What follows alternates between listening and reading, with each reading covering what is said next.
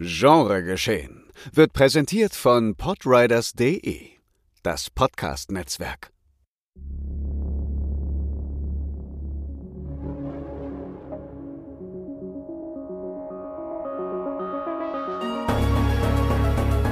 Genregeschehen. Der Podcast über den unkonventionellen Film.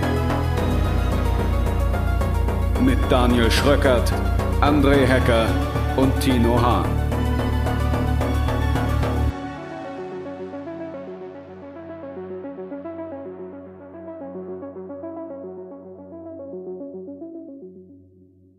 Alle Welt redet über Mission Impossible 7.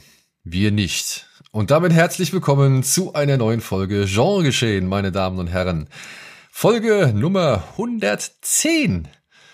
Also ich weiß nicht, wenn man sich so auf der Zunge zergehen lässt, ist es schon wieder ganz cool. Es sind vielleicht nur 10 Folgen, seitdem wir das Jubiläum gefeiert haben, aber irgendwie 110. Das, das klingt so wie Alltag. Und ja. äh, damit der ein wenig... die 110 an. selten, selten. Äh, ich bin Gott sei Dank nicht so oft dazu gezwungen. Und ich hoffe, ja. wegen mir wird auch keiner dazu gezwungen. Aber wo ich schon dabei bin, von wegen zwingen, ich muss dich zwingend hier vorstellen. Herzlich willkommen, Tino Hahn. Hallo. Die T-Shirt-Idee finde ich gut. Ja, ich auch. Die T-Shirt-Idee finde ich gut, die bei uns im Discord gepostet, äh, gepostet worden ist. Und ich hoffe, wir schaffen es, das in die Tat mal umzusetzen und mal ein bisschen Kohle in die Hand zu nehmen, um das irgendwie mit einem vernünftigen Druck und auch einer schönen Grafik äh, drucken zu lassen. Aber ja, ich habe es gerade eben einmal kurz äh, anklingen lassen. Mission Impossible 7. Darum soll es heute nicht gehen. Wir haben uns wirklich einen Film rausgepickt, der wahrscheinlich im Wust von dem großen Blockbuster 3 Gestirn komplett untergehen wird. Aber Deswegen ist es für uns ein umso größeres Anliegen, darüber zu reden. Zumal wir schon mal ja über einen ähnlichen Film geredet haben. Beziehungsweise der Film, der heute hier Bestandteil hat, der kam schon mal vor. So, und damit bin ich sehr. Ich finde es ganz gut, wie du so ein Mysterium draus machst, aber der Folgentitel wird ja schon irgendwie Hinweis drauf geben, mutmaßlich. Ja, aber den kennen wir ja, ja. zum Zeitpunkt der Aufnahme meistens noch nicht. Das stimmt. Äh, oder zum Beispiel also zum, zum Start der Aufzeichnung. So, das kommt ja, ja. meistens immer erst im, im Nachgang. So. Naja, also pass auf. Wir wollen heute über The Happiness of the Katakuris reden. Wie heißt der auf Deutsch? Die Glückseligkeit der Familie Katakuri oder so? Ich weiß gar nicht, ob der einen deutschen Titel hat. Ich weiß, ich bin ehrlich gesagt auch etwas unsicher. Ja, also äh, auf Wikipedia wird halt die Glückseligkeit der Familie Katakuri angegeben, aber ich bin mir immer unsicher, ob das einfach nur die deutsche Übersetzung ist, eins zu eins, weil Graveyard of Honor wird halt als Friedhof der Yakuza regeln, wo ich mir auch so denke, also so hieß er auf Deutsch bestimmt nicht. Und oh, es war neulich auch wieder was, wo eine eins zu eins Übersetzung war, wo ich mir so dachte, nee, so heißt, ach so, warte, Evil Dead Rise, äh, Deutsch, böse Tote erheben sich. Okay. Und ich hoffe mal, dass das die 1 zu 1 Übersetzung ist und dass es nicht irgendwelche Subtitles sind. Weil böse Tode erheben sich, Alter. Da. Ja, das wäre. Ich guck mal bei Dings, wie war der eine von dem Typen von Shaun of the Dead? Wo der Dings zwei abgewichste Profis, Hotfass. Hotfass. Komme ich mich jetzt selbst hin. Okay. Hotfass, Englisch für heiße Bullen. Nee, das ist die 1 zu 1 Übersetzung immer. Okay. Gut. Gut. Dann, ja, die Glückseligkeit der Katakuris, aber ja, der wird von Rapid Eye Movies die Tage nochmal ins Kino gebracht oder wurde ins Kino gebracht und hat uns irgendwie darüber nachdenken lassen, hm, irgendwie wirkt's doch, als hätte Takeshi Miike, Takashi Miike schon ewig viele Remakes produziert. Und dann haben wir uns mal angeguckt, was der gemacht hat und tatsächlich sind es gar nicht so viele. Und die, die er gemacht hat, sind meistens dann auch schon vorher ja gewisse Klassiker gewesen oder halt Filme gewesen, die einen gewissen Stellenwert besitzen. Weshalb wir uns dann gedacht haben, okay, dann reden wir doch mal über zum einen The Happiness of Katakuris und dann aber mal über die Originale von eben Graveyard of Honor und 13 Assassins, die Takashi Miike beide geremaked hat. Und ich kann so viel schon mal sagen, bei beiden verstehe ich absolut warum. aber ja ich verstehe auch, ich verstehe auch, warum er The Happiness of the Katakuris gemacht hat. Denn dieser Film basiert auf einem Film, den wir hier schon auch besprochen haben, nämlich The Quiet mhm. Family von Kim Ye Wong. Woon, Woon, so heißt er. Mhm. Mit unter anderem Song Kang Ho. Und das wird erkenntlich anhand allein der Inhaltsangabe von die Katakuris, die ich jetzt einmal vorlesen möchte, bevor wir auf diesen Film eingehen. Die Katakuris sind eine ganz normale, durchgeknallte Familie. ja, die ganz normalen durchgeknallten, wer kennt sie nicht? Naja, gut. Nach seiner Entlassung richtet sich der Vater Masao mit seiner Familie ein Gasthaus auf einem idyllischen Berg ein, um dort von den Einnahmen zu leben. Nur die Gäste lassen auf sich warten. Als der erste kommt, bringt er sich zu allem Unglück in seinem Zimmer einfach um. Im abergläubischen Japan eine schlechte Werbeidee. Also wird der tote Gast verscharrt. Und der nächste ebenfalls. ja, es ist die gleiche Geschichte. Allerdings nicht so, wie soll man sagen, rein als schwarze Komödie erzählt, wie es noch das Original war, sondern ähm, ich zitiere ebenfalls den Pressetext als Horrorkomödien-Musical.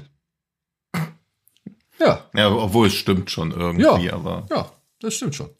Ja, Takashi Miike nutzt hier sehr viele Gelegenheiten, um musikalische Einlagen oder die Geschichte mit musikalischen Einlagen aufzulockern oder zu erweitern, sagen wir es mal so. Und ja, ich habe jetzt die ganze Zeit geredet. Was sagst du? Ja, ich stimme dir zu. Ah, so, okay. Das war Ausgabe 110. Wir hören uns nächste Woche. nee, ich finde, das, was ich auch also weil wir schon mal drüber gesprochen haben, jetzt nicht überraschend feststellen musste, aber es ist immer wieder erstaunlich, dass ja Quiet Family vor Happiness of Katakuris da war, aber Takeshi Miike natürlich dann schon erfolgreicher. Wieso habe ich jetzt auch Takeshi gesagt, Alter? Takashi. Hast mich an, angesteckt. Takashi Miike natürlich dann schon Erfolg hatte, so dass man irgendwie oder vielen wird es wahrscheinlich so gegehen, gegangen sein, dass sie Happiness of Katakuris als erstes gesehen haben. Dann ist Kim Ye-wong dann erfolgreicher geworden mit The Good, The Bad, The Weird und natürlich äh, I Saw The Devil. Und dann hat man sich so sein Erstlingswerk angeguckt und denkt so, ja, ganz schöner Rip-Off von dem Mieke-Film. und die Reihenfolge ist aber halt andersrum. Also es ist quasi so eine, ja, so eine bittersüße Ironie, dass der einer der bekanntesten Genre-Regisseure aus Japan, das Erstlingswerk von einem der bekanntesten Genre-Regisseure aus Südkorea geremaked hat, aber drei Jahre nachdem es quasi erschienen ist. Also man hat überhaupt gar keine Zeit, Kim Ji-won im Westen zu entdecken, als Takashi, Takashi Miike schon mit Happiness of Katakuris um die Ecke kam. Ja, ich müsste doch eigentlich, also ich, also Katakuris habe ich auch erst wahrgenommen, als ich schon Ichi Gozu und noch ein paar andere von ihm ja, gesehen ja, hatte. Das, ja, ja, also da war für mich Mieke schon auf jeden Fall ein Begriff. Und hm. dann hörst du, okay, der macht jetzt hier so ein, so ein Musical, das so ein bisschen Sound of Music irgendwie hm. angelehnt ist und also an Sound of Music angelehnt ist und irgendwie so eine Familie beschreibt, die halt reinweise Leute umbringt. Also zumindest das war so der hm. Tenor, der zu mir durchgedrungen ist, was nicht ganz der Wahrheit ja. entspricht. Und ja, aber ich war, muss ich sagen, nie so stark interessiert, ehrlich gesagt, an dem Film. Hm. Und hab den dann auch eher nur beiläufig das erste Mal gesehen, weshalb ich jetzt auch froh war, den nochmal sehen zu können, weil der, ich habe kaum Erinnerung dran gehabt. Aber dann muss ich hm. sagen, war's, war ich doch erstaunt, wie identisch die beiden an sich sind. Also was sie halt an Geschichte sag ich mal, an sich erzählen und wie gewisse Szenen ablaufen, beziehungsweise wie, wie gewisse auch humorvolle Einlagen aufgebaut werden, so. Hm. Es ist halt vor allem der Anfang und dann halt immer wieder zwischendurch diese Stop-Motion, ja, Sequenzen, die es halt dann schon erstmal in eine andere Richtung verorten. Also, hm. und da muss man halt auch sagen, man merkt halt, dass Takashi äh, Mieke, Takashi Mieke, ähm, eine Menge Filme zu dem Zeitpunkt noch gedreht hat. So, also ähm, ich finde bisschen angestaubt oder Oder es wird auch bei den anderen beiden Remakes noch deutlich, mag ich sehr gerne, dass man wenn man das Original beziehungsweise die Vorlage kennt, erkennt man auch, dass es ein Remake ist, aber es ist noch so eigenständig, dass man nie denkt, oh, wieso gucke ich jetzt überhaupt das Remake?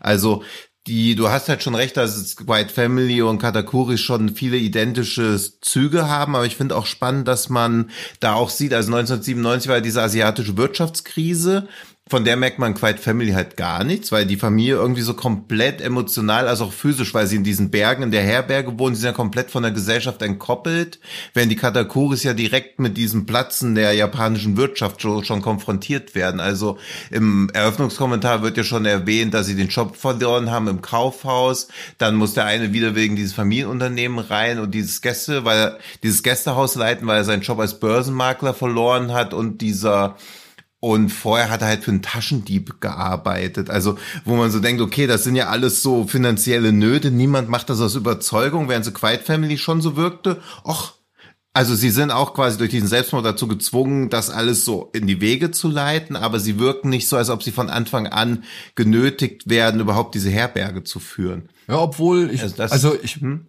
Ja, jein, ne? Ich meine, also man hat ja zwei ähnliche, also man hat ja einfach zwei ähnliche Figuren. Bei den Katakuris hat man ja den Bruder, also den, den mhm. Onkel, der ja. den der Börsenmakler, ne? Also mhm. Geld, ja. der Geldbörsenmakler, würde man eher vielleicht sagen.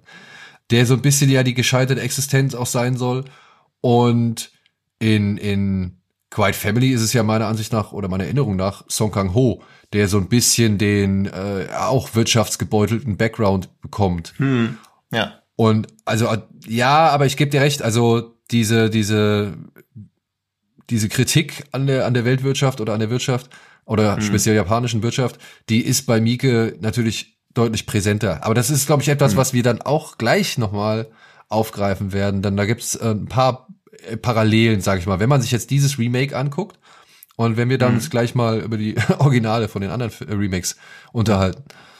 Und was halt Mieke auch macht, also ich glaube auch um diese ja, dieses, also bei meinen Recherchen habe ich rausgefunden, dass dieser äh, japanische oder das traditionelle Konzept der Japan asiatischen Familie diesen Regenerationszyklus in den Vordergrund stellt, weil er, bei ihm sind es halt vier Generationen, die da leben, während es bei Quiet Family nur zwei Generationen sind. Also auch das ist ja sehr unterschiedlich, weil halt bei Quiet Family so gut wie keine Kinder vorkommen, aber Katakuris bringt ja auch diese Kinder noch mit rein und liefert auch in dieser Perspektive des Kindes auch ein paar Erklärungen, warum der Stil des Films einfach so darstellt, während ja der Film von Mieke ist halt sehr hell erleuchtet, farbenfroh, während bei Quiet Family alles dunkle Innenräume, gedämpfte Beleuchtung, sehr trübe Farben. Also auch da mag ich gern, wie unterschiedlich einfach die Inszenierungsansätze sind. Ja, und da würde ich halt schon direkt sagen, da gefällt mir der Ansatz von Quiet Family einfach besser.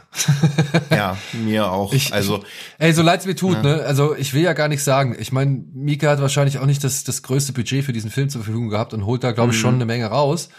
Mhm. Aber ob ich jetzt dieses Knetmännchen da am Anfang sehe, wie es irgendwie verschluckt wird und zum Ei wird und aus dem Ei wieder rausschlüpft und vom Vogel gefressen wird, so oder nicht, hm, ja, weiß ich nicht. Es hat mir jetzt insofern nicht so viel gegeben so. Ich kann die Musical-Einlagen, kann ich verstehen, aber diese, diese ganzen Stop-Motion-Animationen, hm. ja, die weiß ich nicht, da, da sehe ich dann doch lieber den Versuch, es echt darzustellen, als eben, ja, so wie es da teilweise gemacht worden ist, oder halt eben, da, da brauche ich nicht diese, diese Fantasy-Ebene. Ich verstehe ja, die Perspektive des Kindes soll strahlend, bezaubernd, Erinnerungen, Nostalgie verklärt so sein.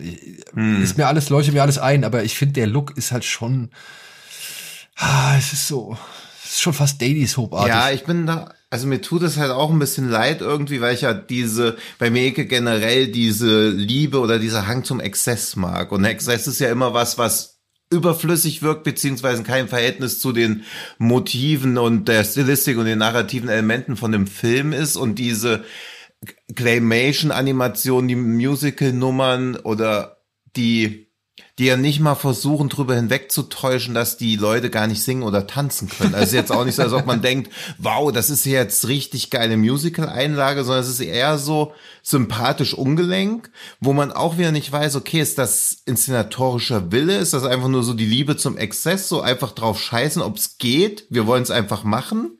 Dieses Unbekümmerte mag ich bei Mege ja ganz gern, dass er halt oft einfach drauf scheißt, was jetzt passiert und er auch irgendwie nie zu großen Hang zu logischer Stringenz hat oder narrativer Stringenz, aber wenn es mir dann optisch oder inszenatorisch nicht zusagt, bin ich dafür dann natürlich auch umso schneller raus. Das finde ich halt immer ein bisschen schade.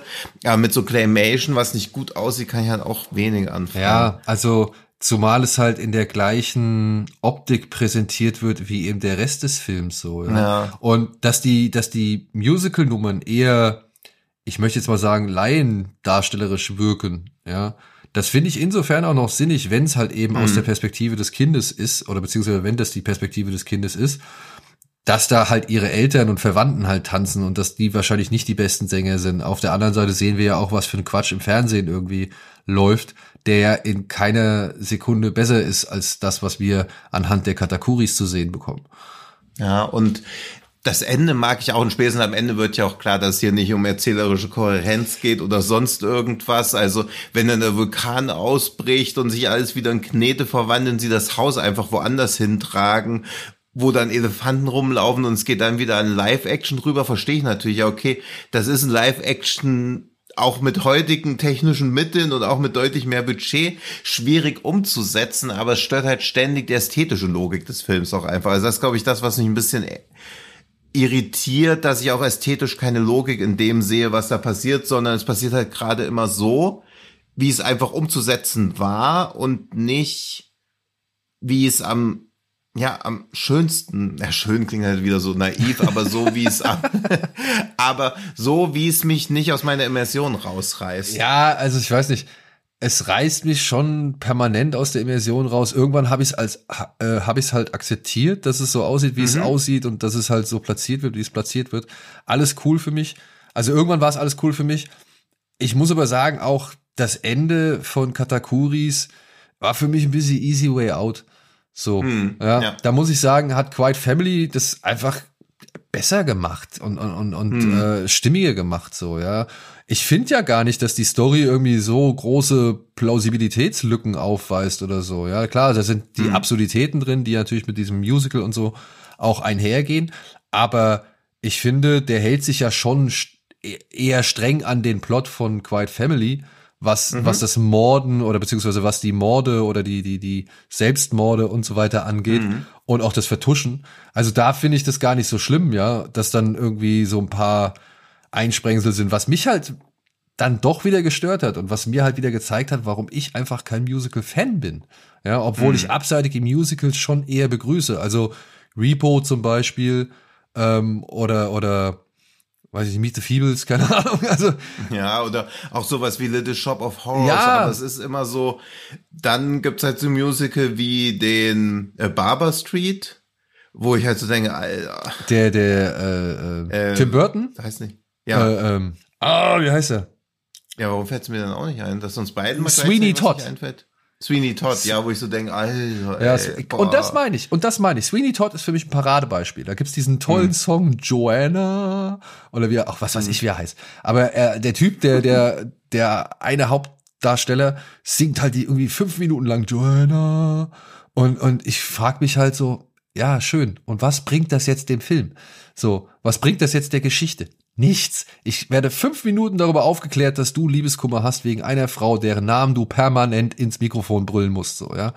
Und ich finde auch hier, ich hab, hab nicht ganz verstanden, warum Mieke das oftmals so macht, dass mhm. er, naja, zum Beispiel, sie kommen in das Zimmer rein, in dem sich der erste Gast umgebracht hat.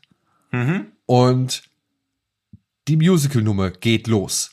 Und innerhalb mhm. dieser Musical-Nummer wird halt verhandelt, wo denn die Brieftasche ist und was der gemacht hat und, und wie, wer es gesehen hat und wer als letzter da war und was weiß ich so.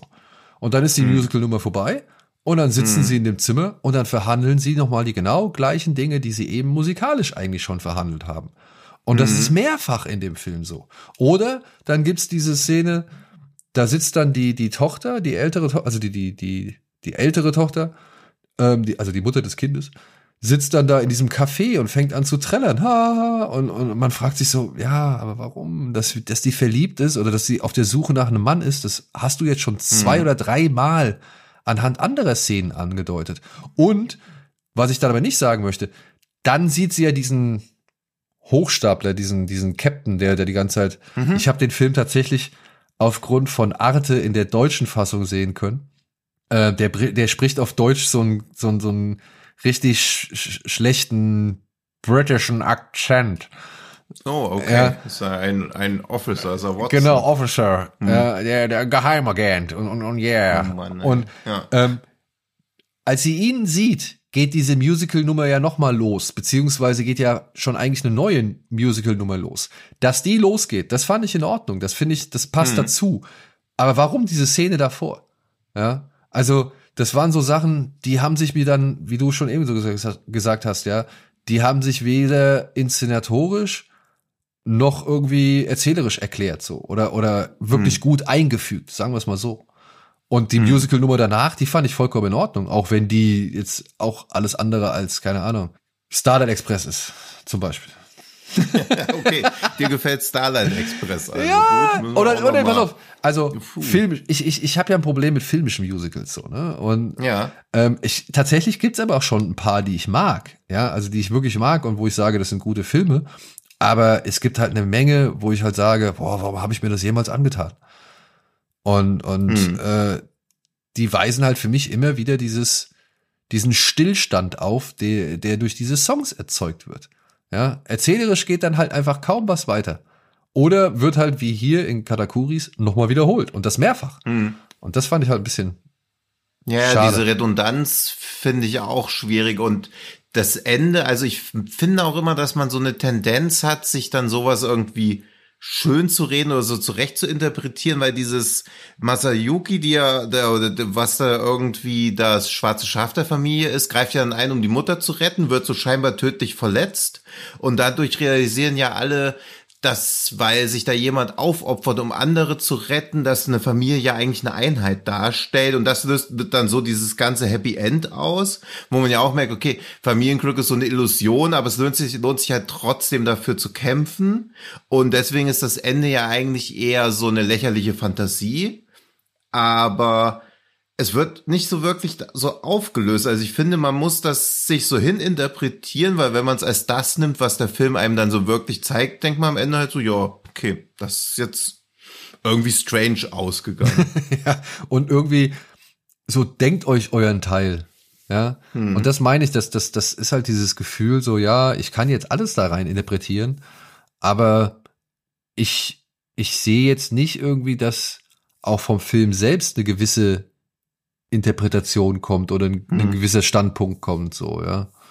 Plus dieses, also weil er von Mieke ist, ist man so eine Retrospektive ja eh genötigt, beziehungsweise eher dazu aufgefordert, noch ganz viel mehr rein zu interpretieren oder überhaupt sich eingehender mit dem Film zu beschäftigen, als wenn das jetzt ein Film wäre von einem Regisseur, der exakt nur den Film gemacht hat, wo man so denkt, ja, okay, das ist alles schön quirky irgendwie, da hat jemand sich so ausgetobt, Spaß dabei gehabt, aber weil er von so einem Ausnahmeregisseur ist, geht man so viel tiefer in diese Analyse rein.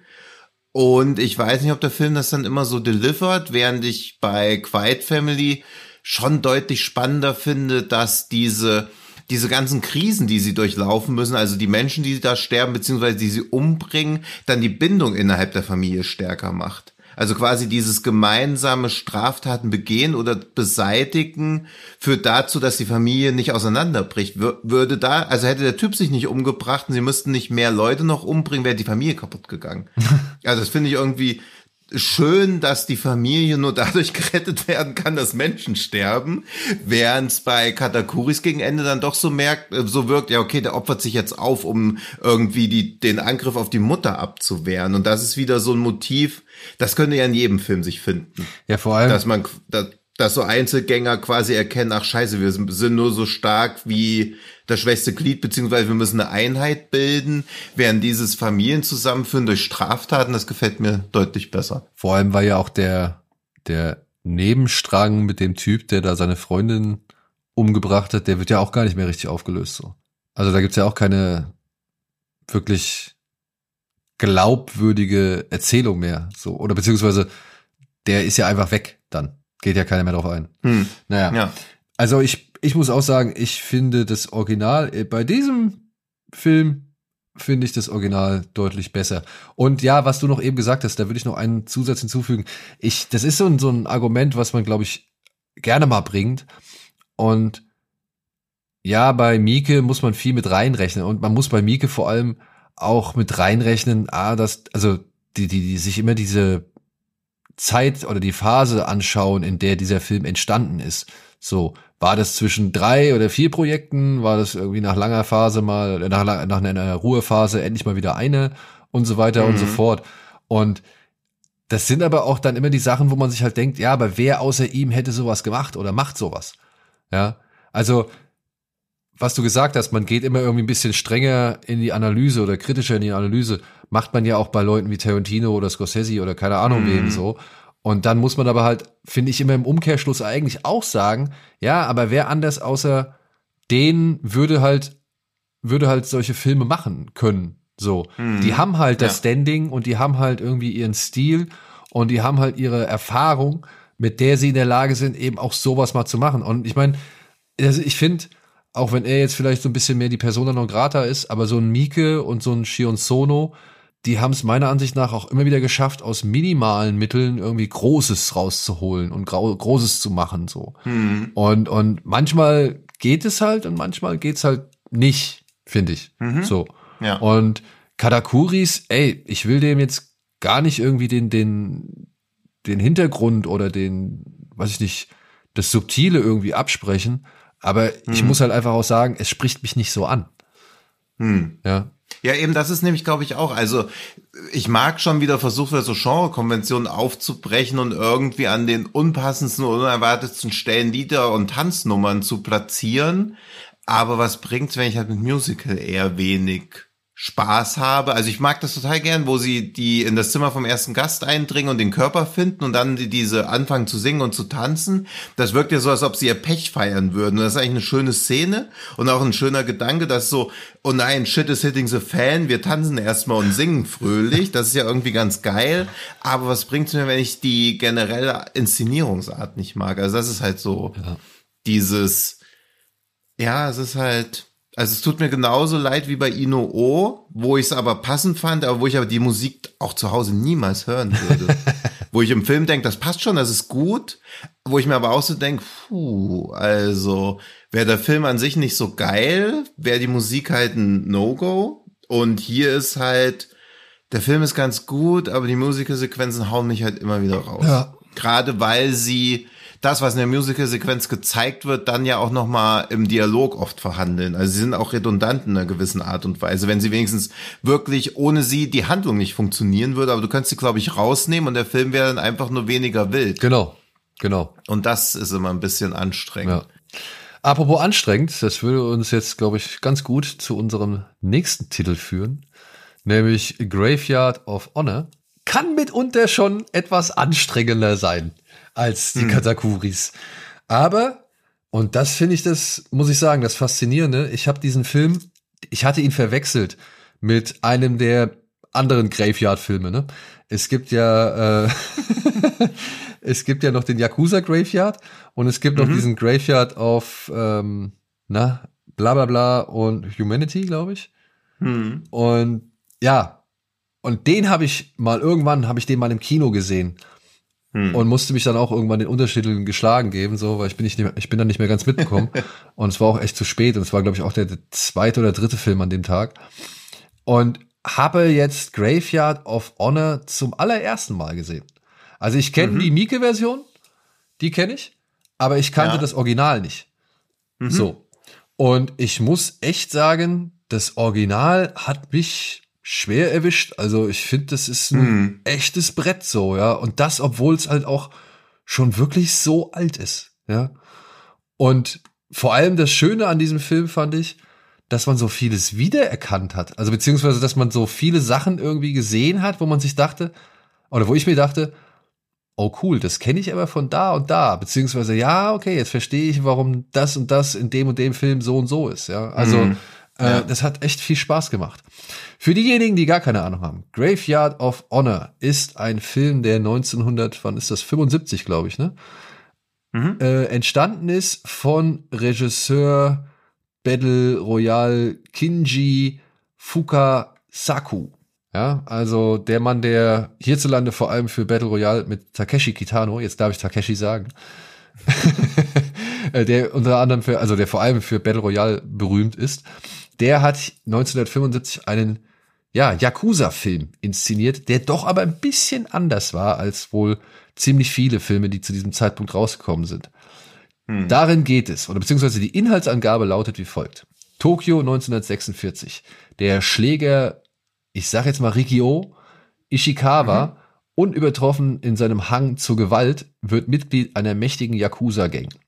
Aber durch einen brutalen Angriff auf seinen Boss scheint seine Karriere beendet. Um der Rache der Yakuza zu entgehen, stellt er sich der Polizei.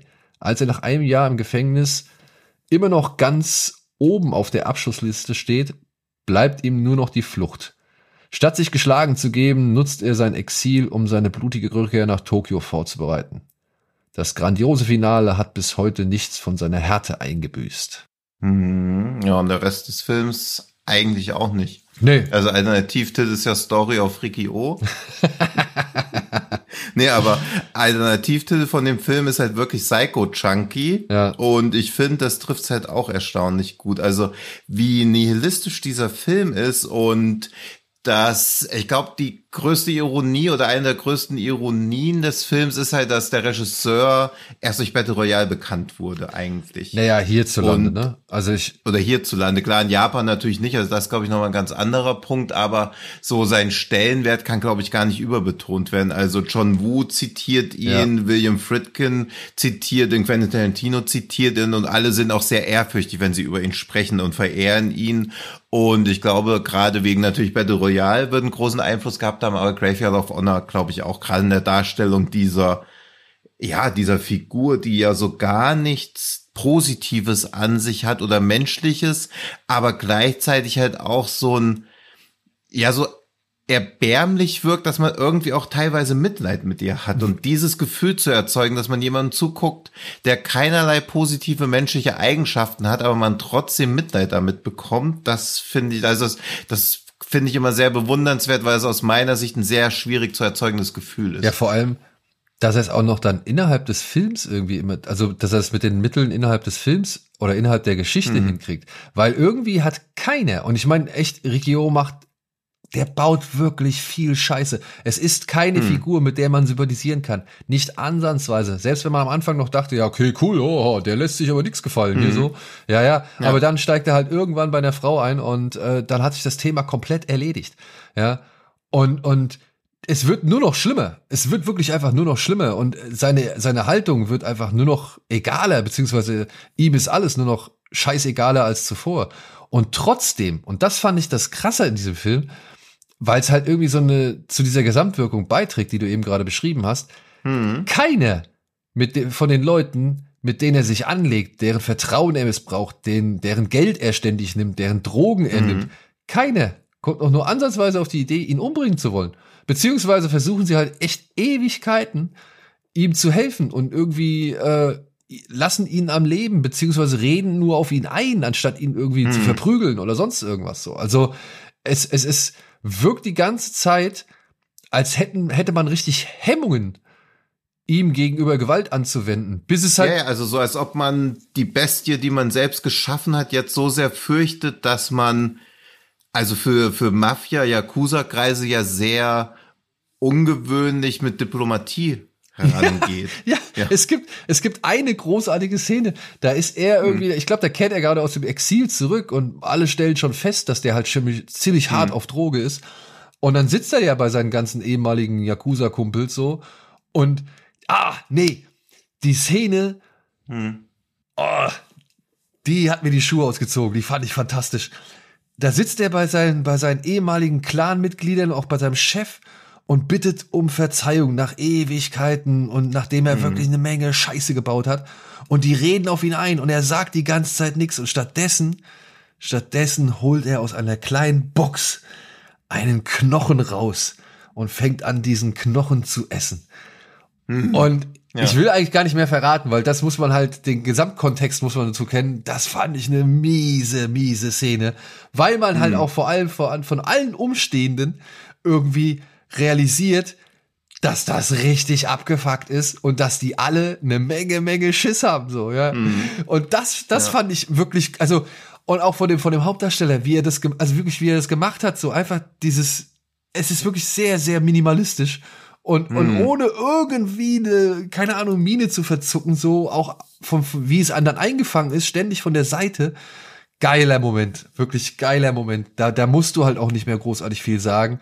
Und die Umstehenden mhm. erledigen den Rest. Das war wirklich gut. Ja. Und ich mag auch den Einstieg in den Film, also dass er quasi als Jugendlicher davon schon so beseelt und begeistert ist, ein Yakuza werden zu wollen. Das ist ja schon dieses, solange ich denken kann, wollte ich schon immer Gangster werden, von Ray Liotta aus Goodfellas quasi auch davon inspiriert. Also diese, dass er gar nicht auf die also auf die falsche Bahn gerät, sondern dass das für ihn die richtige Bahn ist. Also diese Gangsterkarriere, dass das ja quasi sein Wunsch ist und dass er da auch so gnadenlos drauf zusteuert, weil im Prinzip, obwohl es komplett unterschiedliche Filme sind, aber er hat mich auch viel so an Gangster Number One erinnert, ja. der ja auch so gnadenlos einfach vorgeht und er ja hier dann auch, er hat ja auch gar keine ja gar keine Leute auf seiner Seite, aber ihn traut halt niemand anzufassen, weil er halt einfach wirklich wie so ein wildes, unberechenbares Biest ist, der aber nicht mal wirklich für Auftragsmorde oder so benutzt wird, sondern wirklich sein Eigenleben innerhalb dieser dieser Strukturen führt und und Yakuza beziehungsweise organisierte Kriminalität, daher kommt ja das organisiert, organisierte Kriminalität ist ja organisiert und ihn kann man halt gar nicht organisieren. Er ist halt einfach so ein ja wie so ein freies Radikal, was da so rumirrt und und er ist ja einfach, also wirklich eine Loose Cannon einfach. Ja. Und das ist so spannend zu sehen, weil man, obwohl man viele Yakuza-Filme inzwischen gesehen hat, schon so ungefähr natürlich ahnt, wo das so hingeht, aber man ist trotzdem wieder überrascht, mit was für einer Konsequenz und Kompromisslosigkeit dieser Film sich immer weiterentwickelt. Ja, man könnte ihn so ein bisschen als Joe Pesci in Casino bezeichnen. Hm. Ja, ohne, ja. ohne, naja, also Pesci ist weniger abgefuckt. Ja.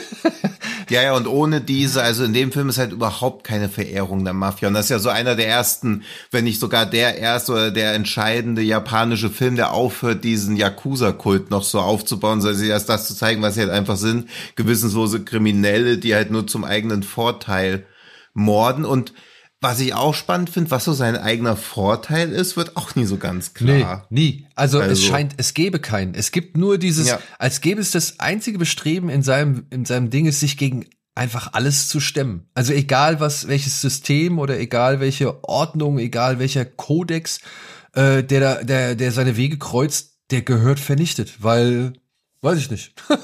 weil, hm. weil es ist halt, er hat, glaube ich, nie den halt, das wird ja auch irgendwo schon ein bisschen angedeutet, er hat, glaube ich, nie den Halt gefunden, den er gesucht hat der ihn schon ja mit jungen Jahren entrissen worden ist und äh, dementsprechend darf es auch keinen anderen Halt geben. So, also so hm. habe ich das irgendwie versucht zu interpretieren in dieser Figur, die halt wirklich Projektionsfläche für vieles ist. Ich meine, hm. der Film setzt ja nach dem Pazifikkrieg an und das muss ich halt auch sagen, ne? Das fand ich wirklich so beeindruckend.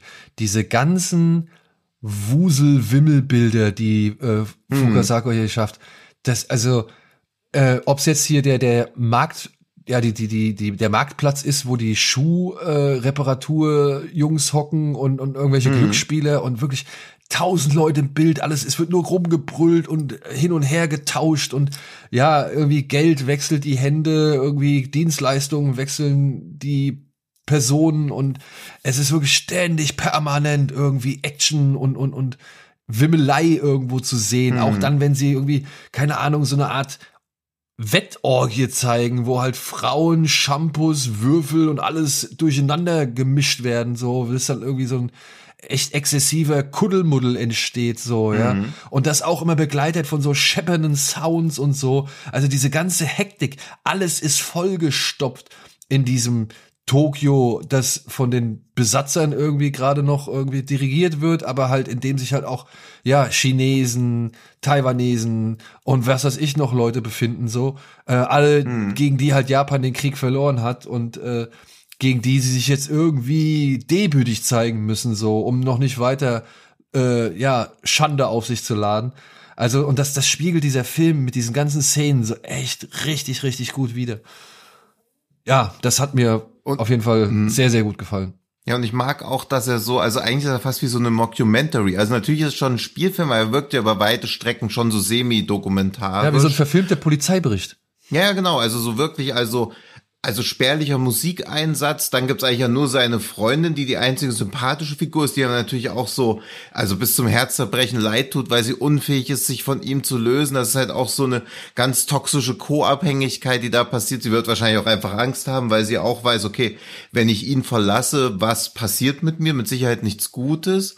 Und er auch diese, also ist jetzt ein sehr aber es kam mir so als loser Abstrakt Assoziationsgedanke, das ist ja fast schon wie so eine Brechtsche Charakterstudie, wie er dargestellt wird. Und mit Brecht hatte sich ja dann Takashi Miike bei Lesson of the, of the Evil, da ist ja wirklich Lesson of the Evil, ich dachte mal, heißt Lessons of Evil, bei Lesson of the Evil mit auseinandergesetzt, wo die Drei-Groschen-Oper immer zitiert wird. Und ich finde es immer sehr spannend, wenn man irgendwas wo man so aus so einer, also natürlich auch aus so einer Dummheit heraus, oder sich denkt, öh, das ist doch typisch deutsch, das dann so im anderen kulturellen Kontext sieht, weil mir äh, Graveyard of Honor schon, also ich erkenne das natürlich als japanischen Film, aber von der Dramaturgie, gerade auch, weil er diese Verherrlichung der Yakuza komplett weglässt, fühlt sich das komplett anders. Also ich würde auch, wenn man mir sagen würde, es wäre ein französischer Film oder dass es so von Melville so der Fahrstuhl zum Schafott gemacht hat oder so, einer dieser äh, Hardboiled-Film oder da würde ich auch denken, oh, das könnte auch eigentlich aus einem komplett anderen Land sein, aber er greift halt auch so diese typischen kulturellen Eigenheiten auf. Also ich bin da sehr, ja, irgendwie fasziniert und auch ein bisschen sprachlos, wie man gerade merkt, wie, wie der dramaturgisch aufgebaut ist, weil er halt nie, ja, nie mal irgendwie den Druck runternimmt. Also bleibt immer Druck auf dem Kessel. ja, und, und was halt auch wirklich, ähm, anhand des Filmes absolut klar wird, ist, warum Takeshi Miike, Takashi Miike den Film geremaked hat. Ja, mhm. denn dieser Film ist so, der, der spricht so ein paar Themen an, die Mieke auch in seiner Karriere immer wieder aufgegriffen hat. Nämlich genau das, diesen, diesen Kodex, diesen vermeintlichen Ehrenkodex der Yakuza, ja, die gewisse Regeln mhm. immer noch haben und die befolgt werden müssen. Traditionen von Leuten, die eigentlich keine Regeln irgendwie kennen oder sich über jede Regel hinwegsetzen, die, also nach denen irgendwelche normalen Menschen gehen, so. Mhm. Und hier ist einer, der setzt sich sogar über die Regeln hinweg. Ja, also jemand, der halt wirklich es mit allen aufnimmt, so es allen zeigen möchte, sich gegen alle behauptet und ja, deswegen wahrscheinlich auch von allen halbwegs verehrt wird, auch noch irgendwo, egal welche schlimme Sachen er gemacht hat, weil er einer der wenigen ist oder weil er überhaupt einer ist, der es wagt, gegen diese ganzen Systeme irgendwie aufzubegehren. Und das hat Mieke mit, mit einigen Filmen früher, also dann auch gemacht, so, also beziehungsweise es waren halt Themen, die er halt immer gerne aufgegriffen hat von Leuten, die halt solche Ehren, und jetzt muss ich die Mehrzahl von Codex irgendwie nochmal hinkriegen, Kodizes? Codexi. nein, nein, nein. Kodizes oder Kodizen? Ach, Kodizes. Kodizes, ja. genau. Mhm. Ähm, ja, dass, dass äh, er solche Kodizes auch immer wieder gerne anhand von Figuren in seinen Filmen in Frage stellt. Womit ich eigentlich ein elegantes, äh, eine elegante Überleitung zu unserem nächsten Film hätte. Wenn du denn ja, dann. nicht noch was sagen nee, möchtest, also, zu, äh, möchtest zu Graveyard of Honor. Ich finde da auch wieder, also da hat, da sieht man wieder, dass Mieke halt krasse Nerven haben muss, sich einen der absoluten Klassiker des japanischen Kinos vorzuknöpfen und zu sagen, hey, ich mache ein Remake. Ja. Also das ist schon, weil er ja, auch da ist wieder das Remake anders genug, dass ich finde, beide völlig klar gehen, auch unabhängig voneinander betrachtet, aber auch wenn man sie direkt hintereinander schaut. Also das, gerade weil man ja auch diese zeitliche Distanz dazwischen dann noch mit reinnehmen kann, aber ihm muss ja auch bewusst gewesen sein, okay, da kann er nicht dran kommen. Nee. Aber er hat halt Bock drauf gehabt, seine eigene Interpretation davon zu schaffen. Ich glaube, das ist auch das, womit man sich seinen ganzen Remakes am besten nähern kann, wenn man es halt nicht als Remake im eigentlichen Sinne sieht, also nicht möglichst originalgetreu, sondern dass er halt einfach Bock hat, seine eigene Interpretation zu machen. Und bei jemandem, der mittlerweile wahrscheinlich über 800 Filme gedreht hat, ist das auch völlig legitim, finde ich, einfach sozusagen, hey, geil. Also, wenn er nur so fünf, sechs Filme insgesamt gedreht hätte, würde ich so denken, oh, hör mal mit Remakes auf, aber dass er in seinen über 100 Filmen gerade mal drei Remakes drin hat, ist auch schon krass eigentlich. Ja, und, äh, Und die wohl überlegt ausgewählt, was man auch bei dem nächsten Film. 13. Remake, über das wir gleich sprechen. ja, nein. Beim dritten Remake. Ja. Ähm, Ja. Über das dritte Remake äh, oder auf das dritte Remake kommen wir jetzt zu sprechen. Und ja, da muss man sagen, aber auch, das ist so ein bisschen, widerspricht ein bisschen deinen Ausführungen, denn wir erleben hier in diesem Remake von 13 Assassins einen etwas anderen Mieke, finde ich. Ja, wo er bei Graveyard of Honor noch so ein bisschen seine Wildheit mit einfließen lassen und auch natürlich die etwas blutigeren Mittel ausspiel Hm. ausgespielt hat, so, ne? Also der neue Graveyard of Honor von ihm ist ja ein deutlich ähm, spritzigerer Film, als es noch das Ja. Original war, so, ja. Also da Mhm. hat Mieke halt einfach, denke ich mal, einfach die Zeiten, äh, die Zeichen der Zeit genutzt und, und eben auch die, die modernen Mittel anwenden können, beziehungsweise sich Hm. natürlich mit modernen Mitteln noch austoben können, denn das ist ja auch schon so ein bisschen das, was man bei Wie ihm. zum Beispiel Farbfilm. Ja. Aber das ist ja auch das, was man so ein bisschen von ihm erwartet. Ne? Also ich meine, wenn Ja, du Mieke-Film guckst, dann hast du schon eine gewisse Härte bei vielen Filmen vorausgesetzt. Und das Mhm. auch nicht zu Unrecht. Oder das auch schon verdient. Ja, aber 13 Assassins ist ein Film, der zu einer Zeit entstand, als Mieke dann doch ein bisschen auf die Bremse getreten hat. Da kamen dann nicht mehr so viele Filme, sondern dann kamen eher weniger Filme und die aber auch wohl überlegt. Und man muss ja mal sagen, im Vergleich zu vielen seiner anderen Filme ist 13 Assassins wirklich ein, ja, keine Ahnung, also es ist ja wirklich ein, ein sein, es wirkt ja wie so ein, wie so ein Altmeister, der, sag ich mal, einen ruhigen, konzentrierten Film inszeniert hat. Hm. Obwohl Mhm. in dem Film einiges an Wildheit ins, äh, existiert, die es im Original nie gab. Mhm. Das Original ist aus dem Jahre 1963, glaube ich Mhm. und gilt ja nach die Sieben Samurai eben halt schon auch als ein Samurai-Klassiker des japanischen Kinos, obwohl ja die Anleihen sind schon deutlich und Kurosawa war da einfach halt der erste. Aber nichtsdestotrotz muss ich sagen, hat mich auch dieser Film, das Original, ähm, das ich vorher Mhm. noch nicht kannte. Ich kenne nur das Remake von Takashi Miike und ich zähle es zu einem meiner Lieblings-Takashi Miike-Filmen. Ja, okay. Ja, also Aha. ich bin wirklich großer Fan von 13 Assassins von Mieke und habe jetzt halt Mhm. erstmals das Original gesehen, ähm, das folgende Inhaltsangabe beinhaltet. Äh, Lord Noritsugu muss sterben. So hat es der Ministerrat beschlossen. Der Halbbruder des Shogun ist durch seine willkürliche Grausamkeiten gegenüber Vasallen untragbar geworden. Aber eine öffentliche Bestrafung würde das Ansehen des Herrscherhauses schwer schädigen. Darum soll die Angelegenheit in aller Stille zu einem tödlichen Ende gebracht werden. 13 Krieger werden zusammengerufen, um den Lord inmitten seiner Leibgarde zu töten. Dafür verwandelt die zu allem entschlossene Gruppe unter Führung des Polizeipräsidenten Shinseon Shimoda, Shimo, Shimada, Entschuldigung, ein kleines Dorf in ein todbringendes Labyrinth, in dem hinter jeder Biegung eine neue blutige Überraschung lauert. Ja, ist ein bisschen, ein bisschen Ja, übertrieben. also ob das jetzt so das Twist-getriebene Ding ist, was die Inhaltsangabe verspricht, ich weiß nicht. Äh, würde ich auch verneinen.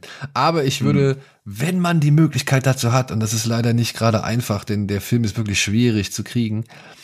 Aber wenn man die Gelegenheit hat, sollte man sich diesen Film mal zu Gemüte führen. Also ich muss sagen, ich war auch hier echt beeindruckt. Der Film ist am Anfang echt trocken, sowohl erzählerisch als auch inszenatorisch. Sehr viele Standbilder und und äh, ja starre Kamera und dann halt wirklich immer nur so die nötigsten Sätze, die von diesen Samurai da oder von diesen Edelmännern gesprochen werden, um Mhm. halt ja zu beschließen, dass der Bruder des Shoguns sterben muss, weil er halt einfach ein Irrer ist so, ja.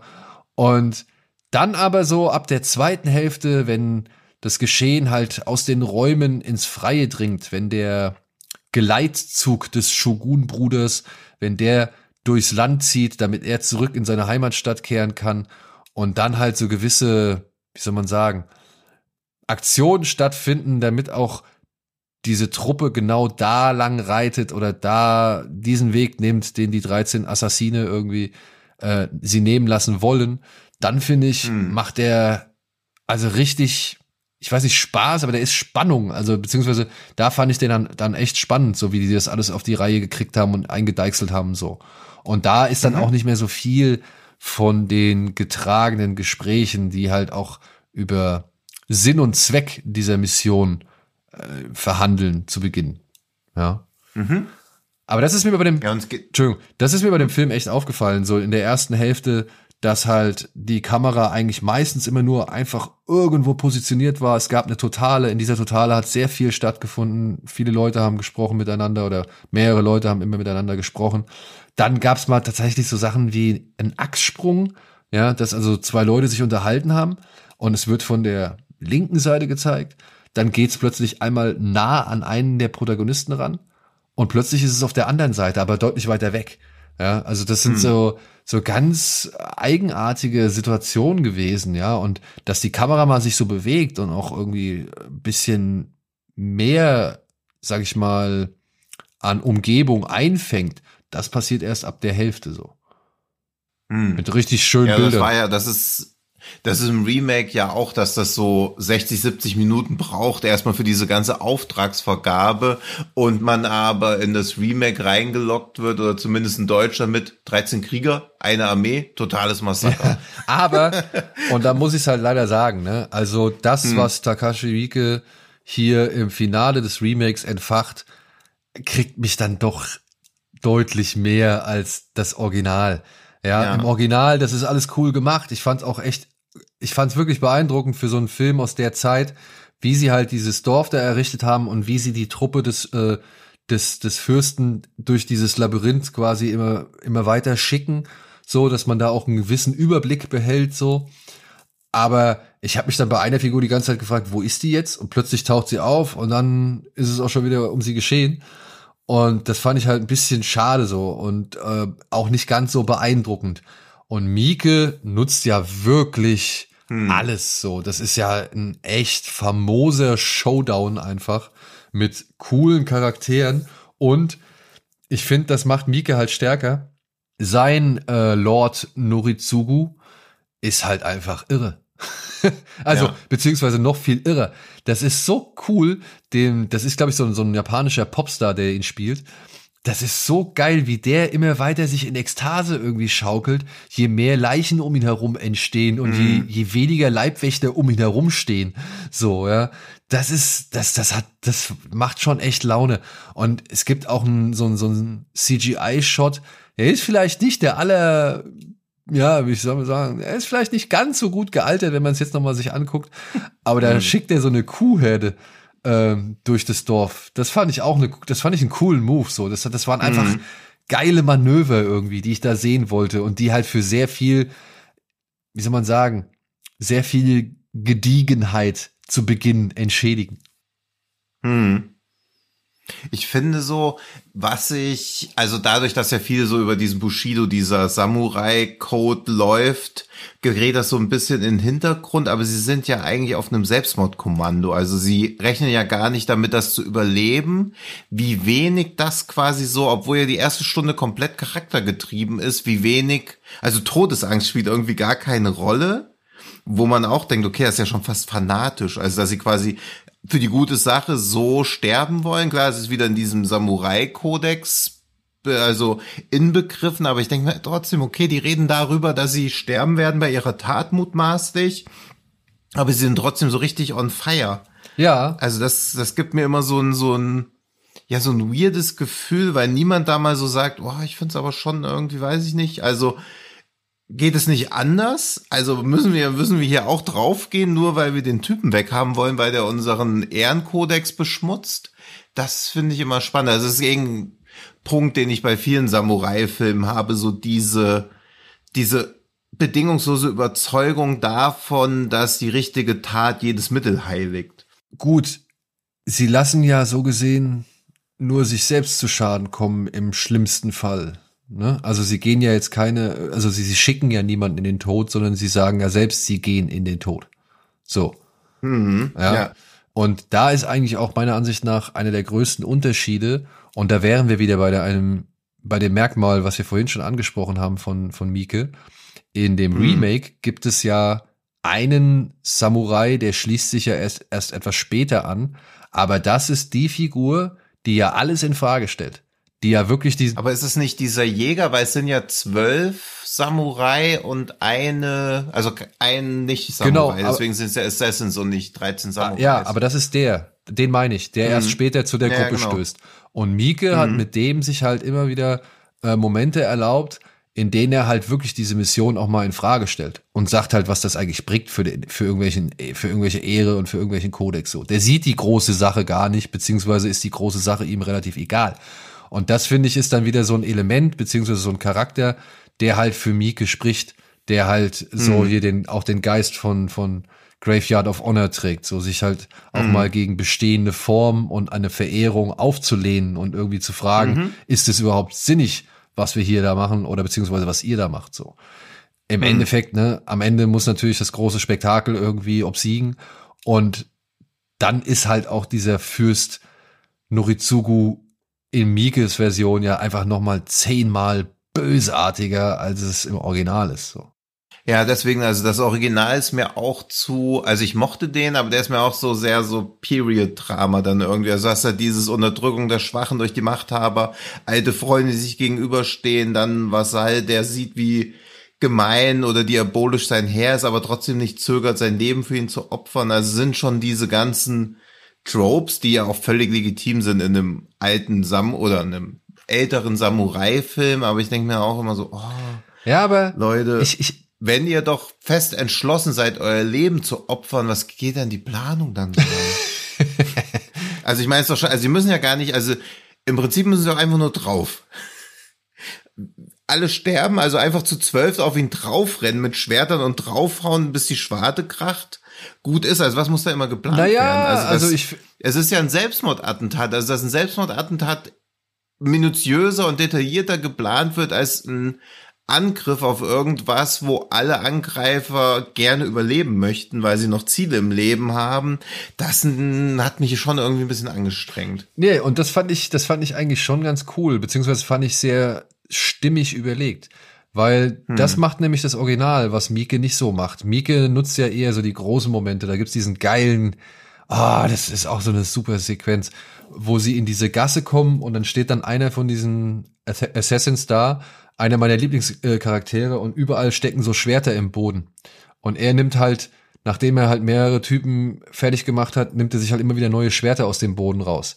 Das sind so, so, so Momente, die hat das Original nicht. Aber das Original geht meiner Ansicht nach analytischer vor. Und das fand ich eigentlich ganz gut. Weil, was bringt es dir, da drauf zu stürmen mit zwölf Mann oder 13 Mann, wenn du zum einen dir eine, ja, die Übermacht noch größer ist, als du eigentlich, als du, also, als sie sein müsste. Ja, weil sie versuchen, sie schaffen es ja, dass sich diese, diese Truppe verringert. Also damit erhöhen sie ihre Chancen und verringern halt Hm. das potenzielle Risiko oder die potenzielle Gefahr, umgebracht zu werden. Und dann, Ja, aber das ist nur so ein Risikoabwägungsding. Also irgendwie ist es mir zu viel geredet darum, wie kompromisslos sie eigentlich in ihrer Tat oder in ihrer Ausführung dann und sind. ich finde, der gerade der ähm, Shimada, Hm. Den finde ich aber dann wirklich konsequent, weil der sagt ja halt, ey, das ist jetzt halt der Weg und da stößt ja der Kodex wieder an seine eigenen Grenzen. Also, Hm. die sind ja verpflichtet, sag ich mal, für das größere Ganze oder für das, das, äh, für das Gute zu sorgen, aber wissen Mhm. auch, dass das Gute ihren eigenen, sag ich mal, die, ihren eigenen geschaffenen Regeln widerspricht. Mhm. Also sie, sie, Ja. sie, sie befinden sich in einem Paradoxon, was Mhm. für sie nur mit einer Konsequenz enden kann. Also sie sagen ja gar Ja. nicht, ich will das hier überleben, sondern ich bin bereit, wenn ich das überlebe, die Konsequenzen dafür Mhm. zu akzeptieren. Und Hm. da muss ich sagen, das finde ich dann, da finde ich das, da ist, da steckt die Tragik eigentlich drin. Ja, dass sie aus dem System halt nicht ausbrechen, obwohl sie gegen das System rebellieren. So Mhm. gesehen.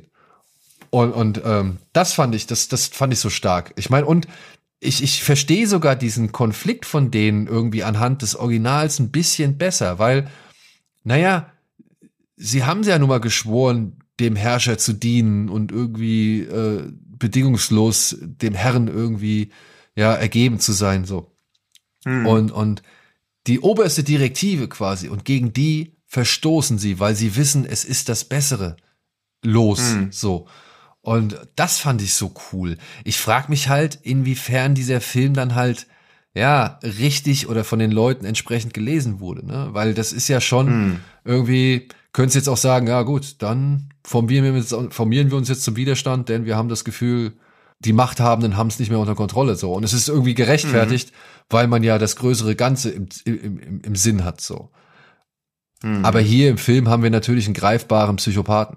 Also das ist so ein bisschen, glaube ich, dass das die Schwierigkeit dabei. Ja, das stimmt, ja.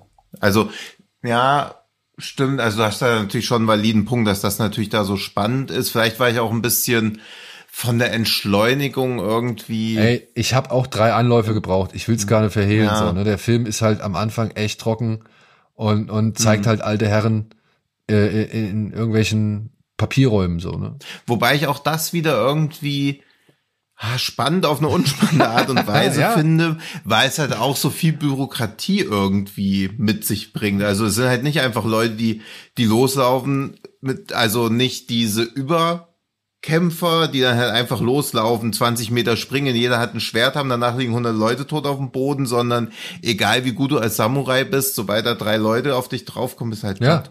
Und das, und diese bürokratische Planung fand ich, wenn ich sie nicht selbst hätte angucken müssen, interessant. Also das, das mal schön zu sehen, weil das ja auch wieder so ein bisschen desillusioniert und ein bisschen mit den Mythen aufräumt, die viele Samurai-Filme einfach aufmachen, dass es alles so Überkrieger sind mit schon fast magischen Fähigkeiten, sondern einfach nur Leute, die gut in ihrem Job sind aber auch nicht mehr. Und Leute, die auch schon lange nicht mehr das Schwert irgendwie, oder beziehungsweise vielleicht sogar noch nie das Schwert irgendwie tödlich benutzt haben, weil sie halt gar nicht in der ja, Situation ja. dazu waren. So, mhm.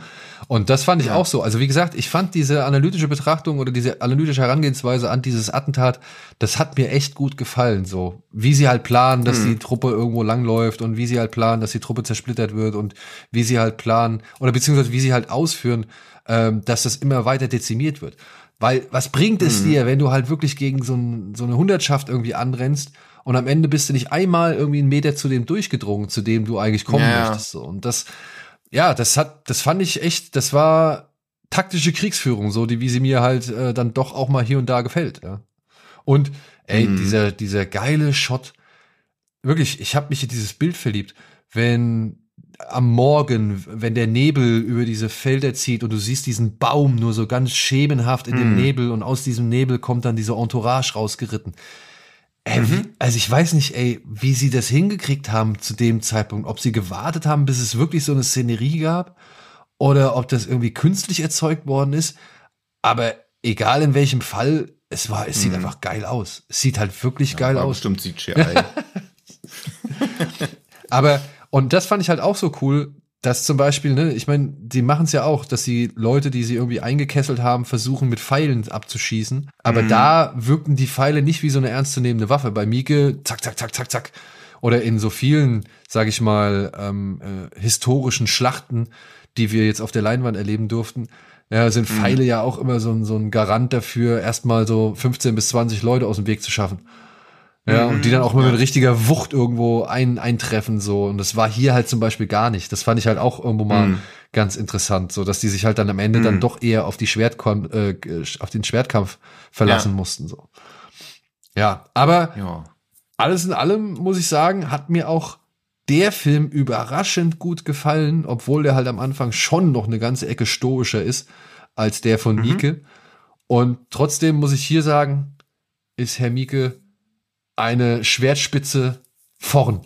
Was. Ja, deswegen, das ist doch schön, so im direkten Vergleich hat er jetzt mal das bessere, ja. den besseren Film quasi gemacht, dann Quiet Family besserer Film, sein Film natürlich trotzdem sehenswert, bei Graveyard of Honor finde ich Gleichstand. auch beides sehenswerter, aber das Original finde ich ja, schon. Ja, das Original ist auf jeden Fall, also, aber da ist, krasser, ja, also be be berührender und auch erdrückender, weil Mieke natürlich mit diesem Hang zum Exzess es einem auch einfacher macht, sich zu distanzieren. Ja, ja.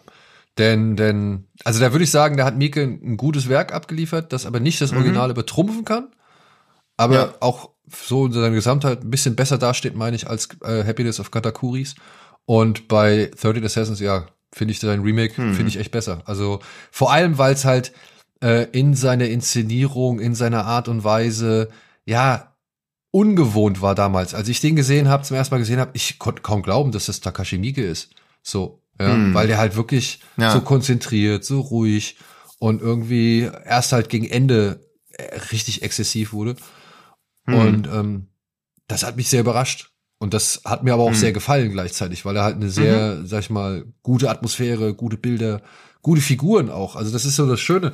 Du hast eine Riege von 13 Leuten. Natürlich kannst du nicht jeden irgendwie genau gleich gut kennenlernen. Aber er mhm. schafft es eigentlich, ähm, ziemlich viele eigenständige Charaktere da zu etablieren, so dass man die halt mhm. auch halbwegs auseinanderhalten kann. Natürlich gibt's auch wie immer so ein bisschen Kanonenfutter.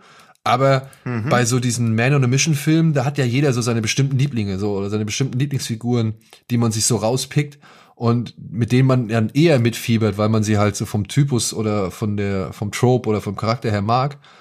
Und mhm. das fand ich halt hier auch. Also er hat es halt auch geschafft, in diesen 13 Leuten immer wieder zwei, drei so für mich zu inszenieren, dass ich sie etwas, ja, dass ich ihren Tod oder irgendwie ihr Ableben oder keine Ahnung oder ihre Gefahr etwas intensiver äh, begleite. Mhm. Ja. Ja, also gut, gut Schlusswort. Ja. Vielleicht ist ja der eine Film oder der andere für euch jetzt auch nochmal interessant geworden. Also ich spreche ganz klar für 13 Assassins, für beide und für Graveyard of Honor mhm. spreche ich das Original, nee, auch für beide, spreche ich eine Empfehlung aus bei Happiness of Katakuris. Ja, müsst ihr euch entscheiden, falls ihr uns äh, damals schon vertraut habt in Sachen The Quiet Family, dann könnt ihr uns da mhm. bei The Happiness of the Katakuris. Ja, und im Zweifelsfall trotzdem ins Kino rein, support your local, wir bringen japanische Klassiker ins Kino. Ja, also wieder. muss man halt auch mal sagen, ne, dass man sowas auf der Leinwand mhm. nochmal sehen darf, ist halt auch schon eine schöne Gelegenheit, ja. äh, selbst wenn der Film vielleicht jetzt nicht äh, zu unseren Mieke-Favoriten zählt, aber trotzdem, den nochmal auf der Leinwand zu sehen, ist, glaube ich, vielleicht auch mal eine nette Abwechslung vom momentanen Blockbuster-Kino. Und wer weiß, vielleicht läuft er ja auch ein bisschen länger. ja, bestimmt zwei Wochen. Gut. Dafür aber auch in zwei Städten.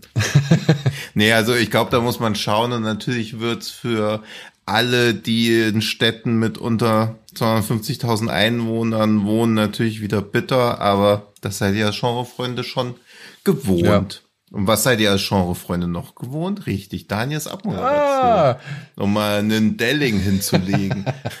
ja, wir bedanken uns fürs Zuhören und bedanken uns auch für die vielen netten Kommentare bei Discord oder iTunes oder wo auch immer ihr kommentieren könnt, Spotify, bla bla bla. Ähm, abonniert uns doch gerne weiterhin fleißig, empfehlt uns gerne fleißig. Vielen Dank auch für, sag ich mal, die doch größere Resonanz zu unserer Stephen King Folge. Mhm. Das hat mich sehr gefreut und bin auch ein bisschen überrascht, ähm, tatsächlich, weil es ja nun mal halt auch die Vizekönige waren und nicht irgendwie die, die großen Highlights in seiner Verfilmungskarriere oder mhm. Vita. Also das, da doch mal vielen, vielen Dank. Also folgt uns gerne überall, wo ihr könnt. Und lasst ein paar Grüße an André da. Der freut sich dann auch. Ja, und er ist auch bald wieder am Start in einer der nächsten Ausgaben. Und wir haben auch noch zwei andere coole Gäste für eine der nächsten Ausgaben. Ja, also. Beziehungsweise für zwei der nächsten Ausgaben, um hier mal ein bisschen Foreshadowing zu machen, denn auch das habe ich von Takashi Miike gelernt. ja, wir haben auf jeden Fall ein nettes kleines Programm schon zusammengestellt und hoffen, das wird auch alles so klappen. Bis dahin, vielen Dank fürs Zuhören. Bis zum nächsten Mal. Bleibt uns treu und schaut gerne alle möglichen Genrefilme da draußen. Tschüss. Tschüss.